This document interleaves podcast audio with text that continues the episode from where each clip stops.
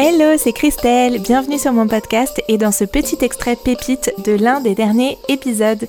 N'hésite pas à rejoindre la newsletter et ou mon compte Instagram pour plus de partage. Tu trouveras tout ça sur mon site christellecardor.com. Bonne écoute à toi Pour moi, en fait, ce que je trouve très beau aussi là-dedans, j'en parlais aussi dans la masterclass gratuite que j'ai donnée la semaine dernière, c'est que quand on va augmenter la valeur de ce qu'on propose, quand on va augmenter notre tarif, nécessairement, si on a une conscience professionnelle, puis j'espère que si vous êtes là et que vous m'écoutez, vous avez une belle conscience professionnelle, nécessairement, quand on va augmenter nos tarifs, on va vouloir augmenter la valeur de ce qu'on propose. Comme je disais, la valeur en termes d'accompagnement, en termes de ressources, en termes de propositions pour la communauté, en termes d'expérience cliente.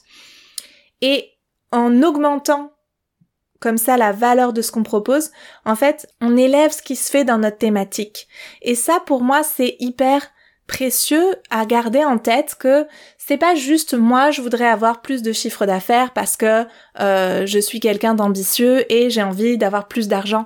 C'est pas que ça, ça peut l'être, mais euh, généralement quand c'est l'argent comme ça qui nous drive, on va pas bien loin parce que c'est c'est c'est creux en fait, c'est pas nourri de de l'envie de contribuer. Alors que à l'inverse, quand on est drivé par le fait de vouloir explorer plus notre thématique, accompagner plus en profondeur nos clientes, euh, transmettre à plus de gens nos outils, quand on est drivé par cette mission-là, bah en fait, le fait que notre chiffre d'affaires augmente, c'est comme un résultat collatéral, j'ai envie de dire, de cette envie-là et des stratégies qu'on met en place pour ça. Si moi, par exemple, j'ai envie d'accompagner des entrepreneuses qui vont plus loin, et qui vont du coup proposer des services qui vont en fait de manière euh, indirecte du coup on va toucher plus de personnes en fait.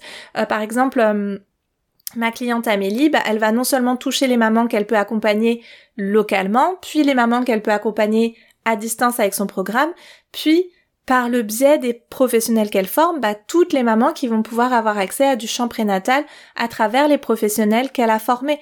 Donc en fait là on voit que on a un, vrai impact sur notre thématique, sur euh, les, outils qu'on propose et comment c'est euh, répandu en fait euh, auprès des personnes qu'on accompagne de manière large, tout simplement.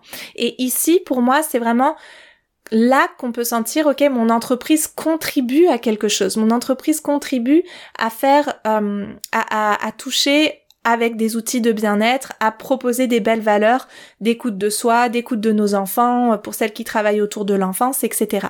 Et vraiment, c'est euh, c'est autre chose en fait. C'est autre chose quand on sent qu'on est à la bonne place et qu'on touche vraiment le plus de monde possible pour l'étape où on en est en fait, tout simplement qu'on est comme dans notre plein potentiel, non pas au sens d'être euh, une surhumaine, mais au sens de ok, j'ai euh, une certaine capacité avec mes compétences aujourd'hui et je veux pas être en dessous de ça quoi.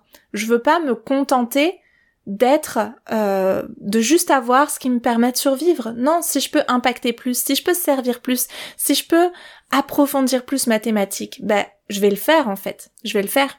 Et puis, c'est euh, vraiment... Euh, c'est vraiment important pour moi de, de, de poser ça que c'est normal qu'on le veuille pas toutes.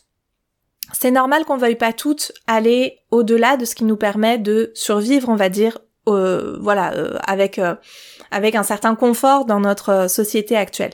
C'est complètement normal et quelque chose que j'observe souvent, c'est que nos ambitions d'entrepreneuse, elles ne soient pas forcément comprises par notre entourage, comme je l'évoquais tout à l'heure, notre entourage à la fois personnel et professionnel, parce que dans nos milieux du bien-être spécifiquement, de l'accompagnement, c'est pas forcément quelque chose de bien vu d'avoir plus d'ambition que la moyenne. Mais rappelez-vous que les personnes qui vous inspirent aujourd'hui dans vos thématiques, ou d'autres d'ailleurs, ce sont les personnes qui ont eu de l'ambition. Ce sont les personnes qui se sont dit, je vais pas juste accompagner mes clientes, je vais aussi écrire des livres. Je vais pas juste accompagner mes clientes ou mes clients, je vais aussi créer un podcast. Je vais pas juste accompagner mes clients, je vais créer un programme qui va pouvoir rayonner et accompagner le plus de monde possible. C'est les personnes qui ont décidé de pas se contenter de juste faire ce qu'on fait dans notre milieu, qui ont permis de faire rayonner nos thématiques, surtout que nos thématiques ne sont pas nécessairement euh, soutenues et encouragées par notre société actuelle. Toutes les thématiques de bien-être, de respect de l'enfance, de respect du rythme des femmes, etc. C'est pas des choses qui sont vraiment soutenues par la société et pour lesquelles on peut se dire ok quand on fait ça on est vraiment euh, genre euh, on est vraiment reconnu par la société quoi. Non, on le sait très bien.